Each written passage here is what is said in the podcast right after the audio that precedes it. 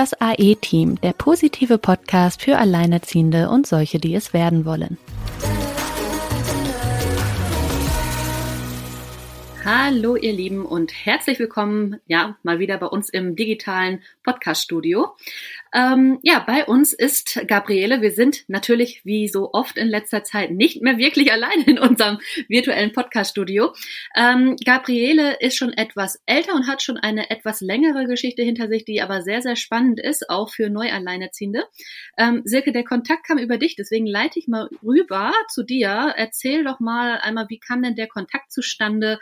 Und dann freue ich mich gleich auf äh, Gabriele, die sich gleich natürlich auch vorstellen wird.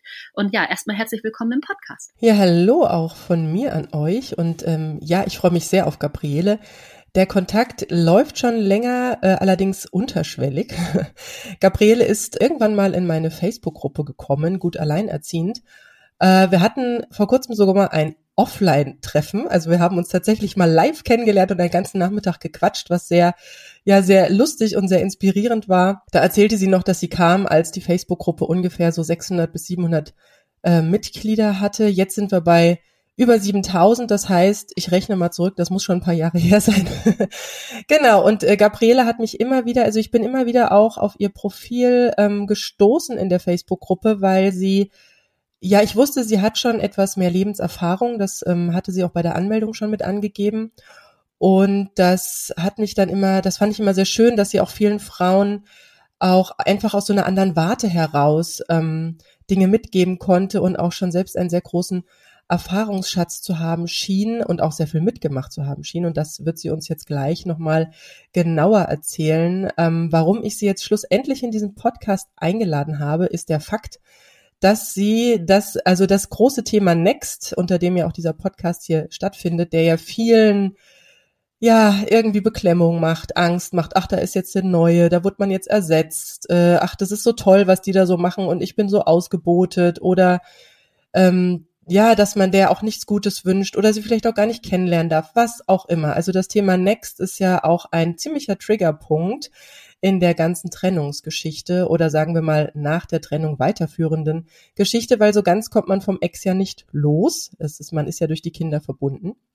Und dementsprechend freue ich mich sehr, dass Gabriele uns da ein, ja, eine wunderschöne Geschichte erzählen kann, weil sie mittlerweile mit der Next eigentlich relativ grün ist, ne, liebe Gabriele. Und vielleicht erzählst du gerade mal, ja, etwas über dich und was das Thema Next aktuell bei dir so auslöst. Vielen, vielen Dank für die nette Anmoderation von euch beiden. Ich fühle mich wirklich geehrt, dass ich ähm, ein bisschen von mir erzählen kann und hoffentlich auch der ein oder anderen weiterhelfen kann. Und mich hat die Gruppe von Silke immer sehr inspiriert oder ich bin da reingegangen und dachte mir, wow, welche eine tolle Unterstützung die Frauen sich gegenseitig geben und ähm, wie, dass ich das eigentlich, wenn ich das gehabt hätte, ich glaube, manche mal anders reagiert hätte und dass es da einfach eine super Plattform ist, um seine, ja, seine, seine emotionalen ähm, Gefühle ausdrücken zu können, mitzubekommen, es geht anderen genauso.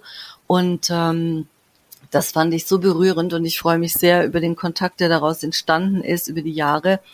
Und ähm, ich finde es super toll, Silke, was du da geschaffen hast. Also das habe ja, ich dir auch schon mehrfach gesagt. Und das ist so eine wichtige Arbeit und so eine wichtige, ähm, ja, einfach eine Plattform, die du Frauen bietest, um sich gegenseitig zu stärken das mal im Vorfeld gesprochen. Also da bin ich, das finde ich richtig toll. Ich erzähle auch jedem davon. Ich tue dich ganz oft weiterempfehlen.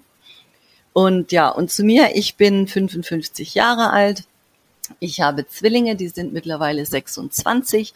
Ich bin ähm, gestern zweifache Oma geworden von, einer en von einem Enkel und habe schon eine Enkelin mit ein Dreiviertel. Und die andere Tochter studiert in Bonn und die andere Tochter wohnt hier in der Nähe, hat aber auch ähm, auswärtig studiert. Ähm, zu meiner Geschichte. Ich war 13 Jahre mit meinem Ex-Mann zusammen, drei Jahre bevor wir geheiratet haben, zehn Jahre verheiratet. Wir haben 14 Jahre Rechtsstreit hinter uns mit drei Anwälten. Ähm, Scheidung war nach fünf Jahren, obwohl ich alles vorbereitet hatte Da konnte er das Gutachten für das Haus nicht ähm, stehen lassen, musste das dann nochmal, nochmal, nochmal aufwiegeln hatte dann auch, ich bin gegangen, ähm, also ich habe die Ehe, ähm, ich bin aus der Ehe raus, weil ich das Gefühl hatte, ähm, 13 Jahre lang habe ich jemanden den Rücken frei gehalten, habe ihm geholfen, dass er quasi erfolgreich wird. Mein Mann ist ähm, quasi auch jemand, der ähm, äh, in der Öffentlichkeit tätig ist und ähm, dann habe ich ähm, selber das dritte Kind kam nicht, das ich mir gewünscht habe. Und dann habe ich mir gedacht, ja, wie geht's denn für mich weiter? Und wie es dann darum ging, wie es für mich weiterging, geht, ähm, hat er alles getan, um mich klein zu halten. Und ich dachte so, was ist jetzt hier los?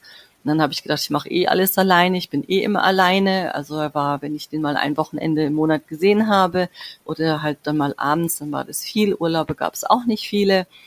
Und dann habe ich gedacht, da kann ich auch allein zurechtkommen. Habe natürlich komplett unterschätzt, was es bedeutet, ähm, oder habe nicht damit gerechnet, dass ich finanziell ähm, so, ja, dass es finanziell so wird, wie es dann wurde, weil ich dachte, ich bin eigentlich abgesichert. In der Zeit, wo ich mich getrennt habe, gab es diese Regelung mit, ähm, dass die Frau, wenn die Kinder acht Jahre alt sind, wieder arbeiten muss, äh, komplett. Und ähm, da war dann natürlich, ich bin ja gegangen, ich hatte keinen Job ich bin aus Verzweiflung gegangen. Wir haben mehrfach versucht, die Ehe auch mit ähm, Coaching zu retten. Wurde dann immer nur so viel gearbeitet, wie dass ich wieder ruhig war. Also dass ich wieder gut mitgemacht habe. Und ähm, dann habe ich gemerkt, ich werde immer depressiver. Ich habe gedacht, ich, ich, ich muss da raus. Ich, entweder ich oder er. Ne? Also das war so und bin da halt so Kopf einfach raus. Also im Nachgang denke ich mir, große Güte, ähm, was habe ich mir damals gedacht? Ähm, aber es ist gut ausgegangen. Also die Geschichte ist dann, ähm, ja, wie gesagt, die ersten Jahre ging der Rechtsstreit um die Scheidung, bis die Scheidung rum war. Wenn ich meine Eltern nicht gehabt hätte, dann hätte ich auch nicht gewusst, wie ich das finanziell stemmen sollte. Und ich habe mich auch ähm, aufgrund der Rückmeldungen nach meiner Trennung mich auch geschämt, offiziell irgendwo das bekannt zu geben, weil mein Mann ja offiziell sehr bekannt war. Also ähm, äh, hier in, in der Stadt, wo ich wohne, habe ich mich auch gedacht, das kann ich nicht machen und dann kann ich nicht so über den reden und das ist ja peinlich und ja, und die Rückmeldungen von meinem Vater waren halt auch so, bist ja selber schuld, auch von anderen Leuten, bist ja gegangen, musst halt selber schauen, wie du zurechtkommst oder ich würde es genauso machen wie dein Ex-Mann. Ähm, ja, also das war das Heftigste zu erleben, dass man sich gesellschaftlich auch ähm, aus dieser Mittelstandsgesellschaft raus, rauskatapultiert hat und dass so dieses Lebensmodell, ähm, wie das halt an den Bach runtergegangen ist.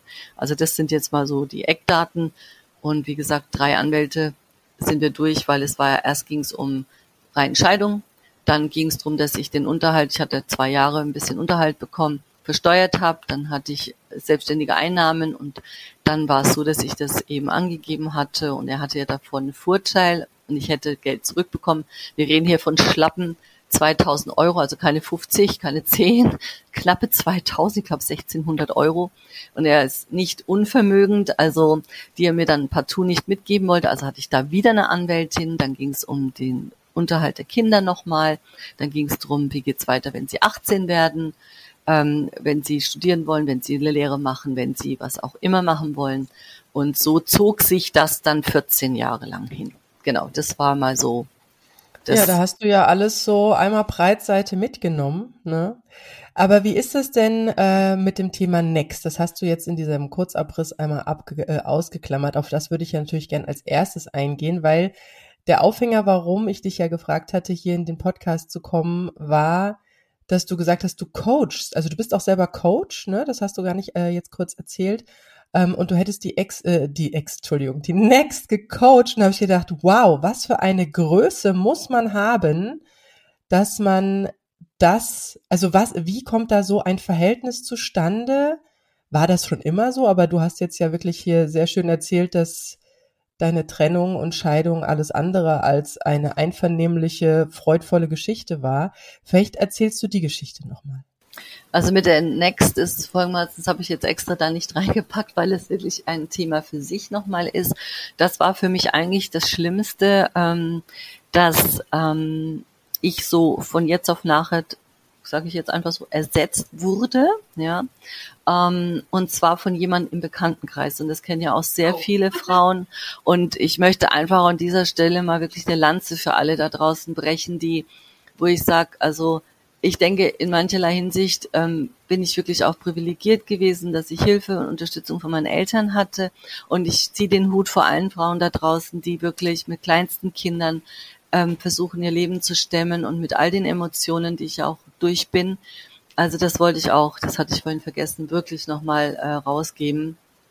Und mit der Next ist es wirklich so, ich bin zwar gegangen, ja, und ähm, hätte niemals gedacht, dass es mich so, so erwischt, dass ich wirklich, ähm, ich bin manchmal morgens aufgewacht und habe gedacht, lieber Gott, lass das irgendwie ein Film sein. Also, äh, obwohl ich gegangen war. Also ich lag da im Bett und dachte mir, was ist das jetzt hier alles?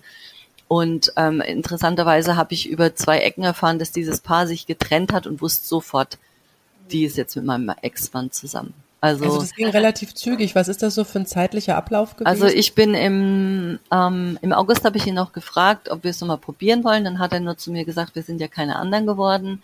Dann hat, bin ich im November ausgezogen. Im Dezember hat er dann ähm, eine andere kennengelernt gehabt und äh, da war es mit uns relativ noch gut. Ähm, da hatten wir auch noch ein relativ gutes Miteinander. Also der, der, das Ziel war schon, miteinander gut klarzukommen. Ne?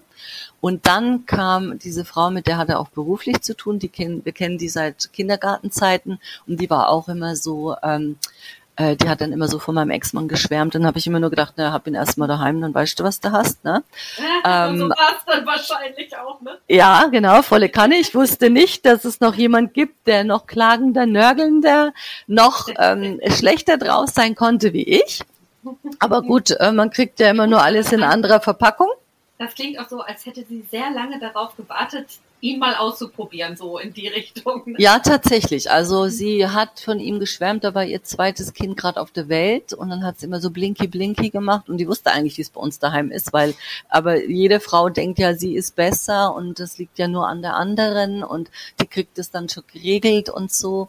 Und ähm, ja, und dann, wie gesagt, und dann fing das ganze Drama im Pyjama wirklich richtig an, wie die zwei zusammenkamen. Also weil sie dann ähm, also die hatte da auch keinerlei Hemmungen, in meinem also, Bett warte, zu liegen. Also die hat sich, die hat sich mit zwei Kindern von ihrem Partner getrennt, als sie erfahren hat, dass es bei euch ein Aus gibt. Ich vermute. Also okay. die hat schon gewusst, dass Aus ist. Sie stand da mal strahlend in der Tür, will ich noch mal zu Hause. Ich hatte noch Sachen im Haus. Und dann hat sie zu mir gesagt, na ja, jetzt ist ja die Übergangsfrau gegangen. So ungefähr. Und ich dachte Aha. mir noch so, was redet? Ah, du bist die Übergangsfrau. Nein, die andere, die nein, nein, dazwischen hat. Ach so, davor war noch eine, okay. Mhm. Ja, dann hat sie gesagt, ja, genau. Und dann hat sie so gesagt, jetzt, es war jetzt die Übergangsfrau. Und ich dachte mir so, was redet sie? Und in dem, aber ich war selber so in meinem Schmerz, in dem Verdauen, in diesem alles klar zu kriegen, dass ich ihre leuchtenden Augen übersehen habe, dachte mir nur, warum strahlt die so? Warum ist die so drauf? Und habe dann kurze Zeit später erfahren, dass sie sich getrennt hat. Und dann wusste ich natürlich schon, was Sache ist, ja. Und ähm, naja, auf jeden Fall war es dann so, dass ähm, dann fing das halt alles an, richtig blöd zu werden, ähm, weil ich natürlich dann, also sie, sie ist dann einfach bei mir, also in unser Haus, in mein Bett ging und aufgefallen ist es mir, weil ich habe dann noch Sachen rausgeholt und die Tür war halt ähm, dreimal abgesperrt. Und ich sagte so zu meinem Ex-Mann, wir sperrten hier ab für die, wie habe ich gesagt, für die was kann man für die Ewigkeit oder so, ne? Also es war irgendwie dreimal, kein Mensch von uns hat so abgesperrt, wie der abgesperrt war. Und ja, und dann irgendwann kam es dann halt raus. Und was mich halt wirklich, äh, ich versuche das jetzt mal ein bisschen kürzer zu fassen, Fakt war einfach, dass sie halt das gemacht hat, was viele dann halt machen, dieses, also mein Ex-Mann war nie groß in Geschenke besorgen oder so. Das hat sie dann alles übernommen und alle Geschenke, die kamen, wusste ich eins zu eins. Das war von ihr. Ja, und das war für mich natürlich rotes Tuch. Ich bin da amok gelaufen. Also wir haben uns gezofft, mein Ex-Mann und ich, ja. Und ähm, dann äh, solche Sachen oder wenn die Kinder dann bei ihm waren, war ganz klar, sie kümmert sich, weil er hat sich ja nicht geändert. Er hat ja das weitergeführt wie in der Ehe mit der nächsten. Also die hat ja quasi dann die Kinder gehabt und er ist dann weit arbeiten gegangen und hat seine Sachen gemacht, die er da machen musste und so. Und es war eigentlich wie in der Ehe, nur mit dieser ausgewechselten Frau. Ja und es war für meine. Sie hat ja gar kein Umgangsrecht, ne? Ja, aber er braucht ja jemand, der dann da ist, ja. Also wenn ja, die Kinder ja, dann kommen. Kann man halt keinen Umgang machen, ne? ja, das war halt dann der Umgang, ne? Und ja, sie hat halt gedacht, sie tut was Gutes und sie kümmert, aber sie hat eigentlich sich nicht wirklich gekümmert. Also so, also sie hat sich halt in dem Maße gekümmert für ihn, ne? So und hat dann immer gemerkt, immer wenn der Kontakt zu meinen Kindern schlecht war, hat sie wieder alles gemacht, damit der Kontakt zu den Kindern wieder gut wurde. Und dann, ähm, wenn es wieder zu gut war, dann hat sie wieder eine, äh, hat sie wieder dazwischen, dass es wieder schlecht war zwischen meinen Kindern und meinem Ex-Mann. Also sie hat da schon auch so eine Rolle immer gehabt. Äh, es durfte nicht so gut sein, aber es durfte auch nicht schlecht sein, weil da ging es ihm ja schlecht, ja. Also es war immer so ein Hickhack. Und was mich halt, ja, da gab es halt so Situationen, wo sie Sachen gemacht hat, was ich halt auch immer wieder in Facebook auch lese von den Frauen. Ähm, und du bist halt emotional, was für mich das Schlimmste war. Ich dachte, okay, jetzt ist er allein, jetzt äh, hat er doch Zeit, jetzt könnte er sich doch um seine Kinder kommen. Und meine Fantasie war, okay, dann nimmt er sich das Wochenende, wenn er, wenn er die Kinder hat. Aber das war halt meine Fantasie. Oder das Schlimme war dann auch, dass sie miteinander dann in Urlaub gefahren sind mit ihren Kindern. Und das, was alles dann quasi noch extrem verschlechtert hat, war, dass sie dann irgendwann ihm wahrscheinlich das Messer auf die Brust gesetzt hat und gesagt hat, sie hat keinen Bock mehr auf diese zwei Wohnungen. Eine Wohnung, ein Haus, immer zu bestücken, die Kühlschränke und für alles zu sorgen. Und dann sind sie ins Haus gezogen mit den Kindern. Und ähm, das heißt, sie hatte erst eine eigene Wohnung, mhm. nach ihrer Trennung eine eigene Wohnung ja. und dann hat sie ihre zwei Kinder, mhm. zwei Kinder dann mitgenommen und dann seit, sind sie in das Haus, das du auch bewohnt hattest vorher. Genau. Gezogen. Man muss eins sagen, das Haus war mir nie so ein Haus, wo ich sage, das war mein Traumhaus, ja. Ist, wir hatten damals kein anderes bekommen. Also es war jetzt, das Haus an sich war es nicht. Es war eher der Umstand, dass die Kinder jeweils ein Zimmer bekommen haben. Und man muss sagen, bei mir hatten die Kinder ein gemeinsames Kinderzimmer, weil ich gesagt habe, wir wohnten auch Luftlinie, also man läuft zehn Minuten rüber. Ähm, da hat jedes Kind sein Zimmer. Also ist es in Ordnung, wenn sie hier ein Zimmer haben, weil da drüben haben sie ja jeweils ein Zimmer. Ne? So. Und dann wurden sie da einfach rauskatapultiert. Also nicht mit irgendwie ein Gespräch oder irgendwas, sondern es hieß dann einfach, ihr seid ja eh nie da. Also können die Jungs jeweils ein Zimmer bekommen und ihr bekommt das andere gemeinsam. Mhm. Also es wurde den Kindern einfach so batsch. Und ich hatte die Luftlinie so nahe gewählt zum Vater, damit sie eben mal rübergehen können, damit sie mal kurz rüberfahren können, damit sie mit ihm mal kurz Abendessen können oder geschwind auch zusammen sein können nach der Schule oder so, ja. Dass da einfach ja gut, aber du Kontakt hast ja erzählt, ist. Ja, aber du hast ja erzählt, dass er gar nicht so der kontaktfreudige Familienmensch jetzt war. Also wie war das denn jetzt für dich? Also ich stelle mir das so vor, ich hatte nämlich am Anfang, wo ich äh, umgezogen bin, mhm wohnte interessanterweise mein Ex dann plötzlich im gleichen Ort und ich hatte, und er, es gab eine Next, und äh, ich hatte dann, also es ist total konfus. Wir hatten ja relativ weit weg gewohnt, 100 Kilometer weiter weg. Ich bin in meinen Heimatort äh, zurückgekehrt, mhm. ja. Und er hatte durch interessante Verquickungen plötzlich hier eine Freundin. Große Güte. Und ist dann das dann tatsächlich hier in den gleichen Ort gezogen und wir haben das unseren Kindern noch schön geredet mit dem mit den Worten, ja, der Papa ist ja dann auch da, ne, und dann kannst du auch mal mit dem mhm. Fahrrad äh, rüberfahren, aber als wir dann hier waren, ein halbes Jahr später, ja, ich meine, ich muss ja noch das Haus abwickeln und alles, ja, äh, war er schon wieder weg. Also da hatte, da hatte sich das mit der Alleinerziehenden schon wieder aufgelöst, die hat dann auch die Lunte gerochen. Mhm. Ähm, aber ich habe dann tatsächlich äh, bevor ich herkam, dann doch die Panik gehabt, was ist, wenn ich die dann irgendwie turtelnd im Supermarkt sehe oder so. Und ich meine, wenn du sagst, ihr seid Luftlinie, dann hast du ja da auch, ein, also dann ist es ja doch sehr nah, das Ganze. Ja. Ist bei und uns auch so. Ich begegne dem Vater meines Kindes nie. Nie, ne? Nee, also ich nie. im Alltag auch nicht. Nee. nee gar nicht. Also es war tatsächlich so, dass er, ähm, also dass wir uns tatsächlich nie begegnet sind, vielleicht ab und an. Das ist ja manchmal total verrückt. Du wohnst um die Ecke und du siehst dich nie. Ja. Genau, genau. Also so ähnlich war das. Aber wenn ich sie gesehen habe, habe ich gedacht, mir klappt sich das Messer im Bauch auf und war froh, dass ich in einem höheren, ich hatte das Familienauto, das alte genommen, bekommen und habe gedacht, Gott sei Dank sitze ich in, in, einem Auto, das höher ist wie sie. Und äh, sie hatte so ein niedrigeres Auto, weil ich gedacht habe, ich mache die platt. Also echt, ich war, ich, ich war richtig, ich war stinkend sauer auf die. Von, von ähm, einfach Dinge, die, wie sie es gehandhabt hat und ähm, sie hat sich auch mal als mich beim Amt ausgegeben, das habe ich dann per Zufall rausgefunden und oh. es sind halt so Sachen, ja, ja, da ging es um die Abwicklung, glaube ich, vom Haus oder irgendwas und ähm, und das hat mich natürlich schon, also ich war damals ähm, ist absolute Gegenteil von jetzt, ja. Also ich bin, und man muss dazu sagen, die ersten zwei Monate, wie ich ausgezogen bin, war mein Ex-Mann Mittag zum Essen da, ist früh gekommen mit Brötchen und hat sich echt um die Kinder gekümmert, ja bis dann bei die erste Frau, die wollte nämlich das, was ich wollte. Und da hat er sich das erste Mal bei mir entschuldigt, dass er mich so viel allein gelassen hatte in der Kleinkinderzeit oder überhaupt mit den Kindern. Also mhm. da war das irgendwie noch gut. Aber die wollte halt das wie ich und die ähm, war auch äh, psychologisch recht visiert. Und ähm, ja, und das wurde ihm dann, glaube ich, zu anstrengend, weil die hatte ein kleines Kind. Und das ist ja nichts für, für meinen Ex-Mann als ein kleines Kind, ne? Und ja, auf jeden Fall war das dann so. Und da war das alles auch gut, bis sie halt kam. Ne? Und von daher, also diese Nähe war dann gar nicht so gravierend. Es war eher wirklich diese Urlaube. Die Kinder haben Fotos geschickt bekommen. Ich mache das auch mit euch. Hatte natürlich nicht, erst wie sie älter mhm. waren.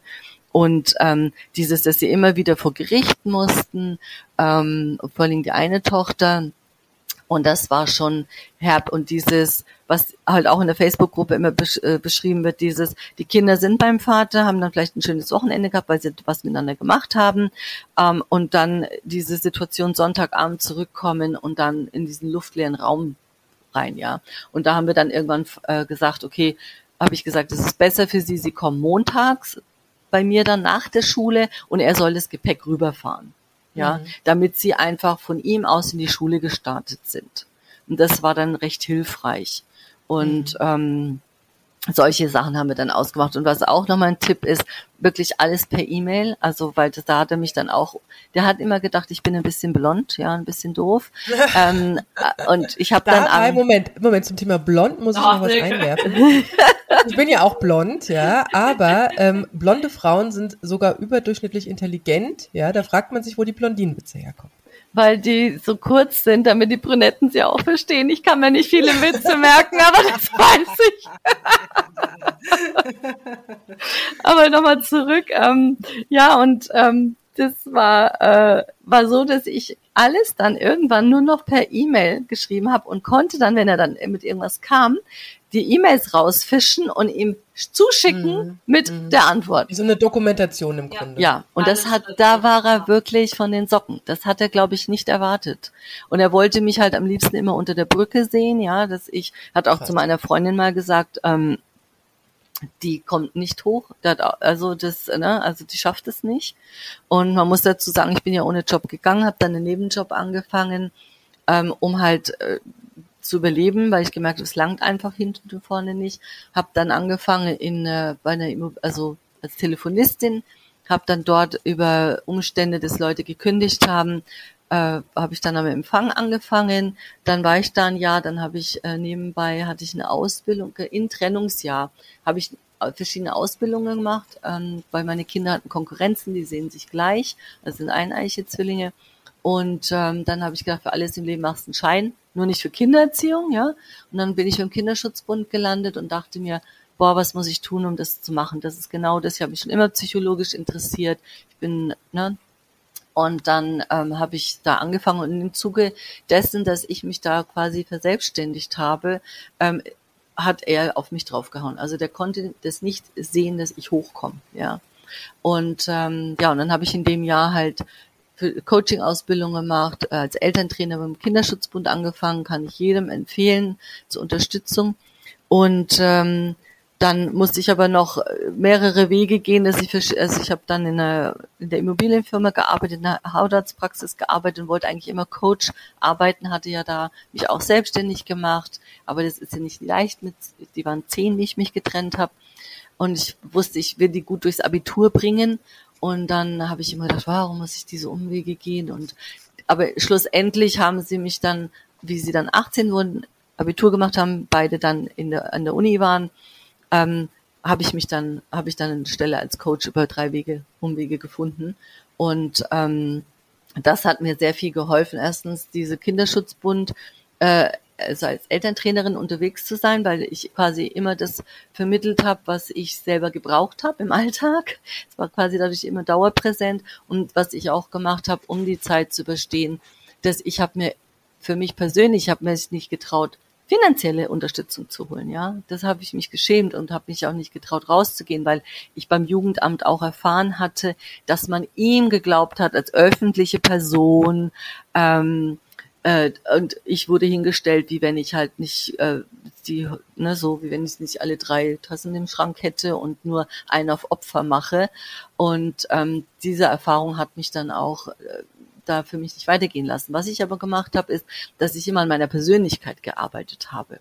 Also dass ich immer geschaut habe, dass ich mich habe coachen lassen, ähm, auch diese Dinge dann ähm, besprochen habe und da wirklich durch tiefe Täler gegangen bin, auch in meiner Persönlichkeitsbearbeitung und hatte auch dann drei Jahre oder zwei Jahre, ich, ich hatte längere Zeit keinen Partner und ähm, dann hatte ich jemanden und dann war es aber so, dass der nicht mit mir zusammenziehen wollte. Dann habe ich das beendet. Ähm, Im Nachgang äh, fand ich es richtig blöd von ihm. Im Nachgang finde ich es jetzt gut, weil dadurch war ich gezwungen, mich mit mir selber auseinanderzusetzen, mich selber zu finden, zu gucken, was will ich eigentlich. Und ich hätte nie diese Persönlichkeitsentwicklung gemacht äh, mit dem Partner an der Seite. Darum kann ich jeden nur bestärken und sagen, ähm, schaut, ne, nach euch. Und mein, mein Credo war immer, ich bin doch nicht nur was wert, wenn ich einen Mann an der Seite habe. Das war ja, das so mein. Das hast du sehr schön gesagt. Und vor allem ähm, diese Persönlichkeitsentwicklung, das Thema ist ja auch, wenn man sich sofort in was Neues stürzt, und das äh, sieht man ja bei deinem Ex-Partner oder deinem Ex-Mann sehr gut, mhm. das ist ja dann eine Repeat-Taste. Also es so ist, ist ja auch, wenn da nichts aufgearbeitet ist, dann macht man die gleiche Erfahrung noch einmal. Es ist halt nur das gleiche in andere Verpackung. Genau. Und da ist nichts weiter passiert an der Geschichte. Wie ist das denn jetzt? Aber dein, also diese Partnerschaft zwischen der Next äh, und ihm hat nach wie vor Bestand. Also das war dann immer ein Auf und ein Ab zwischen den beiden, also so vom, vom emotionalen her, dass die, ähm, also wir hatten ja natürlich in den 14 Jahren Rechtsstreit fast keinen Kontakt. Ne? Also außer wo die Kinder kleiner waren, mehr. Ums Abitur rum haben sie dann beschlossen, Mama, das ist uns zu stressig. Wir müssen unser Kopf beieinander halten, so mit 17, so ein Jahr vom Abi. Ähm, also das Abitur war auch eine Katastrophe, auch mit ihr. Ähm, dass immer diese Vergleicherei war und er wollte dann nicht kommen. Also er wollte auch nicht zu ihrem 18. Geburtstag kommen. Ich habe sie dann auch beide eingeladen. Dann ist er dann doch gekommen. Und ähm, also ich habe dann schon immer versucht, die Verbindung herzustellen, aber die konnten damit beide nicht umgehen. Und dann mhm. war äh, ähm, 2020 im, im Frühjahr glaube im, im Januar oder was 2019 war dann der Rechtsstreit vorbei und dann hat es eine Weile gedauert und dann ist meine Tochter schwanger geworden. Und dann war so dieses Jahr, hm, ne? Und in dem Jahr, also wo die Kleine geboren wurde, habe ich dann ihn direkt angeschrieben. Zuvor haben wir keinen Kontakt groß gehabt und äh, habe mal gratuliert zum Großvater, weil ich mir dachte, so, und jetzt ist fertig. Ja, jetzt haben wir den ganzen Schlons hinter uns und jetzt ist er mal hier. Und dann habe ich ihm auch geschrieben, so, ähm, so nach dem Motto auf zu neuen Wegen. Ne? Und dann kam nur sehr verhaltene Rückmeldung. Dachte ich, was ist mit dem? Naja, kenne ihn ja. Wer mir aber eine riesengroße, wo ich dachte, gar nicht mehr wusste, dass sie ihre Telefonnummer äh, irgendwie oder sie noch meine hat, kam von ihr eine Gratulation. Ich dachte, what? Was geht denn hier ab, ja? Und also du hattest auch zu ihr die ganze Zeit keinen Kontakt? Nein, nein, aber ja, sie hatte irgendwie, weil manchmal hat man dann irgendwie dann doch die Nummer gehabt, wegen keine Ahnung, was da war. Und da war, bin ich fast aus seinen Wolken gefallen.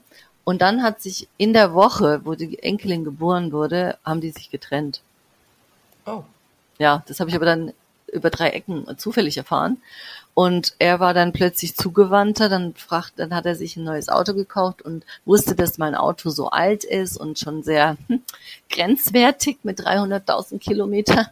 Ähm, hat er dann die Kinder gefragt, ob ich denn Interesse am Auto habe. Dann hat die Kindern gesagt, ey Kinder, sag doch mal eurem Vater, er kann mich auch direkt anschreiben. Ne? und dann hat er mich tatsächlich kontaktiert und dann war es so, dass ähm, ich gesagt habe, ja, ich schaue es mir halt an. Ich brauche, äh, eigentlich hatte ich nicht vor ein neues Auto, aber ja, und dann war er plötzlich völlig zugewandt und keine Ahnung und ähm, ich wusste dann so um drei, genau, und wie waren das dann? Dann er, dann haben wir was ausgemacht und dann sind wir miteinander eine Spritztour machen gegangen mit dem Auto, das muss man sich mal vorstellen, da habe ich den Kindern geschrieben, ich bin gerade mit eurem Vater beim Kaffee trinken. und die so. Da sind die aber aus allen Wolken gefallen. Ja, ja, aus allen Wolken.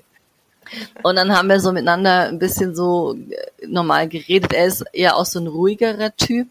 Ähm, und ähm, dann haben wir halt so miteinander geredet und dann, ja, war er total zugewandt und nein, ich brauche keinen Kredit von der Bank aufnehmen und nein, und den, den schmeiß das Geld nicht den Rachen und nein, das zahlst du mir. Und ich war so, habe ich gesagt, äh, sorry, also äh, ähm, äh, einfach mal so, äh, 14 Jahre haben wir hier, ähm, ich sage jetzt mal die Hölle, so habe ich es ihm nicht gesagt, aber 14 Jahre, äh, genau, habe ich ihm gesagt, pinkelst du mir ans Bein, 14 Jahre lang, mhm. und jetzt auf einmal soll ich dein Auto nehmen und äh, ich, ich kann dir jetzt direkt zahlen und überhaupt und sowieso. Und dann habe ich gesagt, äh, sorry, aber das musst du mich jetzt schon auch mal ein bisschen verdauen lassen. Also ich habe gemerkt, und ich vor allen Dingen dir schriftlich geben. ähm, ja, es war so, dass ich das Wohlwollende wirklich mitbekommen habe, weil die Enkelin, wie gesagt, das war eine Woche, das stand wirklich Leben auf Tod. Also es war eine Woche, wo sie auf Intensiv war. Wir wussten nicht, ob sie überlebt. Also entweder das hat bei ihm da auch nochmal so Klick gemacht, weil ihm natürlich meine Entbindung wieder eingefallen ist, wo ich auch, ich hatte HELP-Syndrom, ähm, habe die Kinder zwar natürlich bekommen, aber musste nachoperiert werden und das war wirklich auch spitz auf Knopf, dass ich das überlebe und das war quasi die Wiederholung irgendwie. Und ähm, dann habe ich das schon, es war schon ehrlich, das habe ich schon gespürt. Aber ich habe auch, was ich gemerkt habe nach diesen vielen Jahren äh, Persönlichkeitsentwicklung auch, dass ich merke oder gemerkt habe, dass ich die Dinge beim Namen nenne. Ich tue nicht mehr rum eiern. Ja. ja, ja. ja? Mhm. Und äh, es war auch beruflich so in dem Moment, wo ich beschlossen habe, ich muss niemandem mehr was vormachen, sondern ich bin, wie ich bin, ich bin die, die ich bin, mit dem, was ich erlebt habe, wo ich stehe, hat, haben sich die Türen auch geöffnet. Und sowas auch mit ihm, dass ich dann sagen konnte, ihm wirklich auch sagen konnte, ey, 14 Jahre. Ne? Und dann hat er immer nur gesagt, ja, und jetzt sind wir beide für unsere Kinder da. Also er hat dann irgendwie für sich, und dann habe ich irgendwann zu ihm gesagt, Richie, was immer auch passiert ist. Ähm, ich glaube, den Namen schneiden wir dann mal raus. Also, ja, ja, dass ich ja, zu ihm sag, ähm, also habe dann zu ihm gesagt, was immer auch passiert ist, ähm, von mir aus kann das so bleiben. Wusste natürlich über fünf Ecken, dass er eigentlich eine andere hatte. Die Frau, die neue. Frau ist dann ausgezogen. Ist ja aber in dem Punkt nicht schlimm, deswegen kann er sich ja trotzdem zu seinen Kindern committen. Ja, ja, natürlich, absolut. Es war ja, ich habe sie dann auch kennengelernt, die neue die war total super. Das war eine Frau, die sehr zu sich gestanden ist. Da war er wie verwandelt. Du konntest mit ihm reden, du konntest alles. Wir haben dann miteinander Weihnachten gefeiert, ähm, das erste Mal. Wir haben Kaffee trinken zusammen gehabt. Ich hätte niemals gedacht, dass ich bei meinem Ex-Mann in unserem ehemaligen Haus an unserem Esstisch sitze, den wir noch, den hat er immer noch, ähm, und mit ihm Kaffee trinke, mit meinen Kindern ähm, und immer wenn meine andere Tochter da ist, äh, die in einer anderen Stadt wohnt, ähm, dann sind wir auch häufig zusammen. Mittlerweile ist die Ex auch dabei. Ich sag dann aber auch, wenn ich nicht möchte, dass sie dabei ist, ja, was er nicht so einhalten kann, weil leider ist diese Partnerschaft dann ähm, also aus irgendeinem Grund haben die sich getrennt. Ich weiß nicht warum. Ich finde es sehr schade und er kam wieder mit der anderen zusammen. Was ich gut finde, die wohnen nach wie vor immer noch nicht zusammen. Ähm, entweder, weil ich habe inzwischen auch wieder einen Partner, wir leben in zwei Städten, ziemlich äh, schon Distanz auseinander. Und was ich gut finde, dass sie nicht mehr zusammengegangen sind. Also dass er nach wie vor für sich lebt und sie für sich. Also auch er, da merke ich jetzt, da passieren auch bei ihm Schritte. Und was jetzt auch passiert ist vor der Geburt des zweiten Enkelkindes, dass ich ihm auch sagen konnte, weil ich mich ja weiterhin auch weiterentwickle, dass ich sagen konnte zu ihm, und ich glaube, das ist auch ein ganz wichtiger Aspekt zur Befriedigung, weil next hin oder her, es geht ja um die Beziehung zum Ex-Partner, dass ich sagen konnte, es tut mir leid, dass ich damals deine Art, mir Liebe zu zeigen, nicht sehen konnte. Ja, ich war und ich konnte nicht mitteilen, was ich gebraucht hätte. Anstatt zu sagen, weil ich habe nicht umrissen, dass Männer halt manchmal sehr klare Ansage brauchen. Ähm, ich habe dann genörgelt, geklagt, der muss doch sehen, dass ich das brauche und wenn ich die Kinder fertig. Also es gab so Situationen, zwei Kinder auf einmal fertig machen zur Schule in der Früh und er saß am Esstisch und hat Zeitung gelesen. Und dann habe ich reingerufen und gesagt, kannst du mir mal helfen? Dann steht er auf und sagt, äh, was soll ich denn machen? Ja, also das ist mal so eine Situation, die viele Frauen kennen. Anstatt zu sagen, pass auf, schnapp dir Kind A, äh, zieh's an, nimm den, äh, kannst du in der Küche bla, ja, so. Ähm, und ich hatte auch keine Eltern, wo ich hergekommen bin, die gesagt haben. Eigentlich müsste man so einen richtig coolen Move dann bringen. Eigentlich müsste man in die Küche gehen, ihm die Zeitung wegnehmen, sich hinsetzen, die Zeitung lesen und sagen, geh rein, find's raus. Ja. Das Thema ist, was auffällig war, sie waren auch immer mal auf Vater-Kind-Wochenenden. Wenn der heimkam mit den Kindern nach dem Wochenende, haben die nicht Mama gesagt. Und ich dachte mir so, ey, was ist mit mir? Die wollen gar nichts mehr von mir. Geht so, Papa, Papa, Papa, Papa. Und das ist dieses, wenn die Männer nicht so an den Kindern dran sind, ja, dann Männer haben ja den Tunnelblick, die müssen ja ihr Gnune jagen. Also da sind wir ja immer noch im Neandertaler da sein. Und wogegen wir sind ja die Bärensammler, gleichzeitig die Kinder gucken, dass kein Feuer kommt, dass es nicht regnet. Ne? Also ein Mann jagt. Und wenn der aber links und rechts guckt, dann dann erwischt er sein Tier nicht, ja, und kann die Familie nicht ernähren. Und ich glaube, das ist was ganz Wichtiges, was ich eigentlich auch in meiner Ehe vermisst habe, weil meine Mutter es auch nicht ähm, so weitergegeben hat, dieses schau, was dein Mann für dich tut. Diese gegenseitige Wertschätzung. Ja, ähm, das habe ich ihm auch später gesagt. Danke, dass du den Unterhalt trotzdem regelmäßig gezahlt hast. Ja, danke, dass du das gemacht hast und habe ihm das auch nochmal gesagt. Dank, entschuldige, dass ich deine Art, mir Liebe zu zeigen, nicht gesehen habe und auch diese Wertschätzung. Er ernährt uns. Hätte ich aus einem besseren Selbstwertgefühl meine Wünsche angebracht, dann hätte er anders darauf reagieren können. Aber was macht man denn mit einer nörgelnden, klagenden, jammernden Ehefrau? Ja, man sucht das Weite. Ne? Und, und das ist das, was ich einfach auch mitgeben möchte, weil egal in welche Partnerschaft man mal kommt, ist es ja die Basis, ja. Und ähm, diese gegenseitige Wertschätzung, Anerkennung. Und das war mir ganz wichtig, gerade bevor das zweite Enkelkind auch kommt. Ihm, das war jetzt mein Prozess in den zwei Jahren auch nochmal, vom ersten zum zweiten Enkelkind, dass ich auf ihn zugehen konnte. Und es fiel mir nicht leicht. Ich habe drei Anläufe gemacht. Und habe gesagt, es tut mir leid, dass ich das nicht sehen konnte. Ja, und er so, ja, ja, aber Hauptsache, wir sind jetzt beide für die Kinder da. Und dann habe ich gedacht, okay, positive Sachen annehmen ist ja immer schwierig. Kenne ich von mir selber auch. Und dann habe ich nochmal einen Anlauf getätigt und gesagt, ja, ist richtig. Und, und, ich will dir mitteilen, das, ja. Ähm, und dann konnte er beim zweiten Anlauf dann sagen, danke. Und da habe ich auch drauf plädiert. Da habe ich gesagt, ich möchte mit dir sprechen. Und mir war es wichtig, bevor das zweite Kind kommt. Und ja, hat er jetzt keine Zeit. Also der ist ja immer noch so, ja. Und ähm, und da habe ich gesagt, ja, aber bitte nicht mit der Next, ja. Also ich möchte dich alleine sprechen. Und dann habe ich dann halt, wie sie dann halt doch kam, ne? Und dann habe ich zu ihm gesagt, dann haben wir irgendwie was äh, im Garten schnell, habe ich gesagt, weißt du was, lass uns rausgehen, lass uns zwei Worte sprechen. Da saß sie halt im Wohnzimmer, war mir dann auch egal, ne? Und was halt auch passiert war inzwischen ist, dass wir die Hochzeit zusammen gut überstanden haben, also mit der alten Next, ja. Und ähm, dass ich tatsächlich meinen Ex-Mann vor der Next verteidigt habe am Tisch. Ich dachte ich selber, ich fall, fall um, dass ich mich das sprechen höre und sage, das kann er selber sagen, du musst nicht für ihn reden. Hm? Also solche Situationen auch. Und ähm, ja, und was war noch eine, genau, und dann kam die Situation, wo Silke, du gesagt hast, wie geht denn das, dass du sie coacht. Da ging es wieder mal um die Geburtstagsgeschenke. War, da schreibt sie mich an, was sich meine Kinder wünschen. Dann habe ich ihr gesagt, ähm, frag den Vater. Ja, oder die Kinder. Habe ich gesagt, ja, das gehört doch zu der Beziehung dazu, dass man den anderen fragt. Dann habe ich gesagt, bei meinem Partner mir ist auch so. Dann war es so ein lustiger Satz, den ich irgendwie draufgesprochen habe, so, ähm, also bei uns ist es auch so. Ich bin für meine Kinder zuständig, er ist für seine Kinder zuständig und du bist für deine Kinder zuständig und er ist für seine Kinder zuständig. Also das war dann so der Satz, seine, deine, seine, deine, ja, so.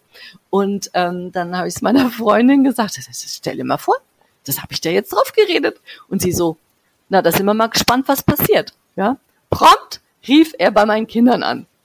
Also es hatte eine Wirkung, ja. Und ja. Ähm, mhm. und so merke ich halt, dass sie auch, dass er, glaube ich, auch sieht, dass ich das, ähm, wie soll man sagen, also auch dieses, wo ich ihn am Tisch verteidigt habe, wo ich gedacht habe, das geht jetzt gar nicht, ja, was sie da macht. Und ähm, das, das hätte ich nie gedacht, dass ich mal meinen Ex-Mann vor seiner Frau, sind denn noch verheiratet, ähm, verteidige. Ja, ich habe ja auch eine ganz interessante Wandlung hier in meinem, naja, es geht bei mir weniger, weniger um die Next als die Beziehung zu dem Ex, ja. Ähm, wir haben ja mittlerweile wieder regelmäßig Kontakt. Wir hatten ja auch schon ganz lange Funkstille gehabt. Und das Thema ist ja bei ihm, der hat so narzisstische Züge.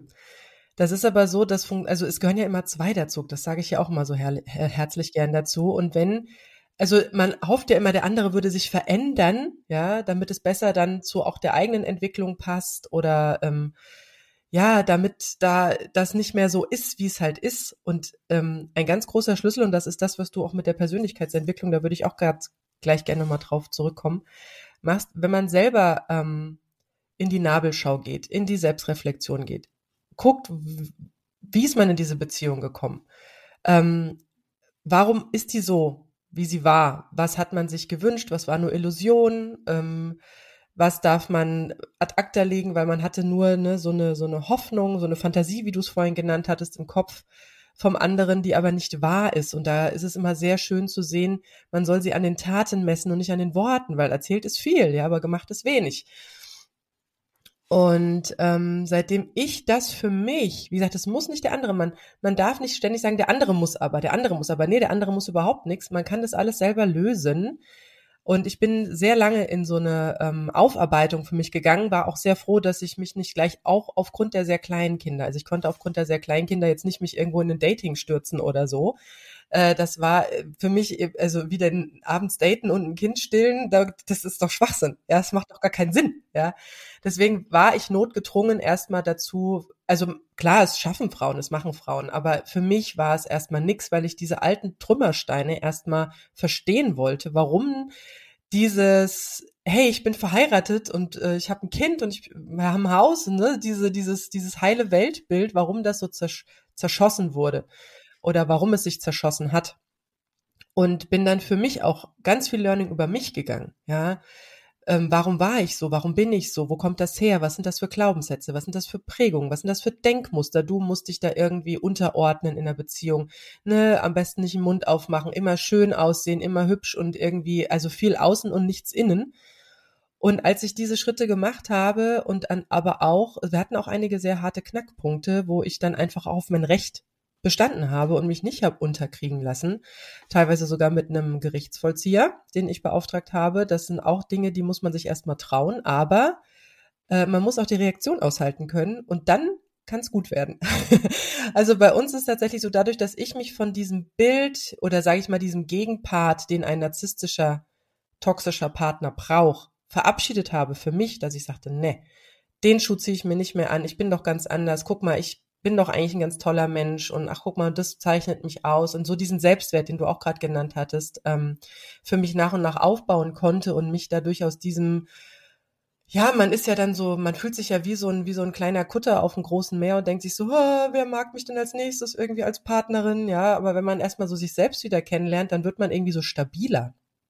Und dann äh, findet man auch seinen eigenen Weg übers Meer.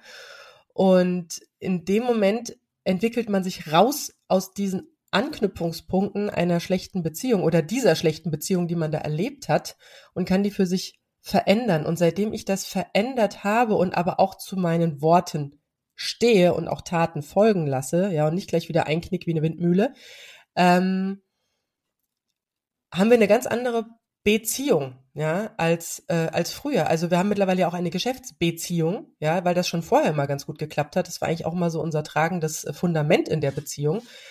Und da konnte ich mich sozusagen aus diesem Spiel raus verabschieden. Ich finde es aber sehr spannend, dass so toxische oder so narzisstische Partner ja dann immer irgendwie so diesen Gegenpart brauchen, den sie so unterbuttern können. Und das scheint jetzt die Next zu sein, mit der jetzt schon relativ lange zusammen ist, die ich auch noch nie kennenlernen durfte. Ich weiß nicht, was für Kontrollmechanismen er da spielen lässt, ist mir auch ziemlich egal. Hauptsache, er hat einen guten Umgang mit seinen Kindern, er hat verstanden, was eine Elternebene ist und so weiter und so fort. Und da wäre jetzt meine Frage an dich ähm, wie bist du denn? Du hast jetzt ja vorhin erzählt, was alles, ne? Das war ja Wahnsinn, was du erzählt hast, dass du keine Hilfe annehmen wolltest, dass du gesellschaftlich aus dem Mittelstand ja rauskatapultiert bist, sozusagen, dass du dir die Schuld gegeben hast, dass andere dir die Schuld gegeben haben und ja, du bist, bist doch selbst gegangen und so. Das ist ja alles was, was einen unglaublich klein macht. Wie hast du es denn geschafft? Was waren denn deine Schritte? Also wenn jetzt jemand sagt, okay, so geht's mir gerade, das ist mein Ist-Zustand, aber ich würde gerne dahin kommen, wo, wo, wo du jetzt bist, ja, dass du dann erstens einen entspannten Umgang mit deinem Ex-Partner hast, den sogar verteidigen kannst und aber auch mit der Next jetzt diese ganzen Trugbilder ablegen konntest. Ähm, wie hast du dich denn da langsam rausgearbeitet? Was waren denn deine Schritte? Also ähm, natürlich durch das Tal der Tränen, ne? Also da muss der, den, den Weg, also man muss den Schmerz zulassen, den Schmerz, ähm, dass man ähm, natürlich wählen wir immer den Partner so, entweder man hat es begriffen schon vorher und wählt genau das Gegenteil, dann mein Glückwunsch. Ähm, aber meistens ist es ja so, dass wir das wählen, was wir kennen. Also wenn wir Abwertung kennen, wenn wir äh, kennen, schlecht gemacht zu werden, wenn wir kennen, dass wir uns permanent ähm, um den Mann kümmern müssen aus. Wir kommen ja auch einfach, wenn man unsere Geschichte als Menschen auch sieht, auch in Deutschland Nachkriegs und so weiter, ähm, das habe ich auch versucht, über den Weg auch ein bisschen zu verstehen. Wo komme ich denn her von meiner Ursprungsfamilie, so wie du das sagst? Wie wurde denn da Partnerschaft gelebt? Und da war halt nicht dieses, ähm, du kannst dich verwirklichen, du kannst als Frau was erreichen, du solltest zwar als Frau was erreichen, aber bitte schön immer noch schön deine, deine Wertigkeit unterm Scheffel halten, ja. Das funktioniert aber nicht. Und die Beziehung ja nicht gefährden heißt das doch. ja, und aber auch so vom Vater her schon. Also ich sollte erfolgreich sein, aber gleichzeitig sollte ich bitte klein bleiben. Und das haut mhm. nicht hin. Ja, ähm, also ich hatte, ich wollte dann Sozialpädagogik studieren ähm, und das hat er dann gesagt, nö, ist nicht. Ähm, und habe dann halt meine ganzen sozialen Ausbildungen und Wege über dann Kirche und alles Mögliche gemacht. Ähm, also nebenbei, bevor ich dann ähm, äh, mich getrennt hatte schon und Coach geworden bin. Ähm, und das Thema ist, ist es wirklich, wie du sagst, es ist eigentlich durch den Schmerz durchgehen, den Schmerz aushalten, zulassen vor allen Dingen, nicht wegmachen wollen, zudecken wollen mit ähm, jemand anderen, ja, sondern sich wirklich professionelle Hilfe suchen und ähm, anerkennen auch, was man leistet, was man tut und was für mich ganz wichtig geworden war, dieses was brauche ich eigentlich? Weil das Thema ist ja, du weißt ja nicht mehr, was du brauchst. Du weißt auch nicht, wie du es dir geben kannst. Ja. Du weißt aber, was dein Ex braucht und was deine Kinder So brauchen. ist es. Das ist ja immer ganz weit oben. Genau. Ja. Und das erste, was ich gemacht hatte, wie ich dich getrennt hatte, war diese Liste. Ich hatte so eine so eine ähm, Mutliste, sage ich mal, mir so aufgeschrieben, mhm. was ich alles mache, ähm, jetzt wo ich es kann und was was ich für mich einfach umsetzen will. Also es war so eine Liste. Mhm. Und was für mich auch ganz schlimm war, dadurch, dass er gesellschaftlich anerkannt war, außen in, dem, in der Stadt, haben sich viele ihm zugewandt, weil sie dadurch natürlich mehr, mehr, ähm, äh, mehr äh, wie soll man sagen, sie hatten dadurch einen Profit, durch mich ja. nicht. Und dadurch ja. haben sich viele mhm. ihm zugewandt und nicht mir. Das war eine richtig bittere Erfahrung. Und dass die Nachbarschaft mir gesagt hat, du zerstörst hier alles weil ich gehe. Später sind viele andere Ehen auch noch zerbrochen, ja. Aber das war Nachbarn, so auch. Weil du vor allen Dingen auch den Nachbarn Rechenschaft schuldig bist, ne? Ja, natürlich allen. Also wie die, wie das Umfeld reagiert, also das ist unfassbar. Und ähm, mir, was an, äh, mir wurde auch oft gesagt, jetzt such dir doch einfach einen anderen Mann. Jetzt, jetzt bist du schon so lange allein. Jetzt such dir doch endlich mal einen. Und ich habe immer gesagt, nein. Wenn dann muss es vom Herzen stimmen und dann muss das mhm, organisch zusammenkommen. Es muss passen. Und das hat sich, das kann ich allen Frauen auch so Mut machen. Bleibt bei euch. Und in dem Moment, wo es passieren soll, wird es passieren, weil ähm, das, was ihr euren Kindern gebt, ich habe das an der einen Freundin gesehen, die dann immer wieder andere hatte, immer wieder andere, die Zeit später haben die sich getrennt, da waren die Kinder schon älter.